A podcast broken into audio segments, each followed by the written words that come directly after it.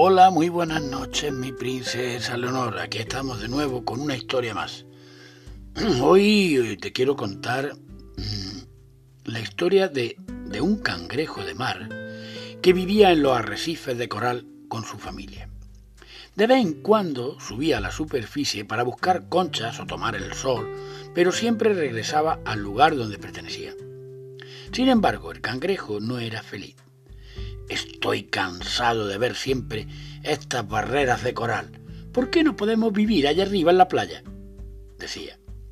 Porque nosotros somos de aquí, nuestro hogar es hermoso y seguro. En la superficie hay montones de peligro. Si los animales no nos devoran, son los humanos los que nos pescan y nos cocinan, le respondió uno de sus hermanos. Pero el cangrejo seguía soñando con vivir en la superficie.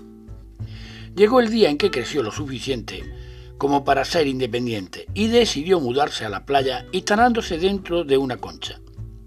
Un día salió a tomar el sol y una zorra que pasaba por allí para buscar comida para sus cachorros saltó sobre él y lo atrapó entre sus dientes.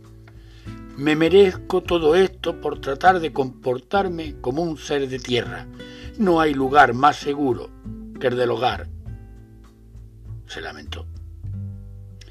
Esta historia, mi querida princesa Leonor, nos enseña que si en algún momento queremos abandonar nuestro hogar, antes debemos de tomar precauciones, porque no sabemos lo que nos espera.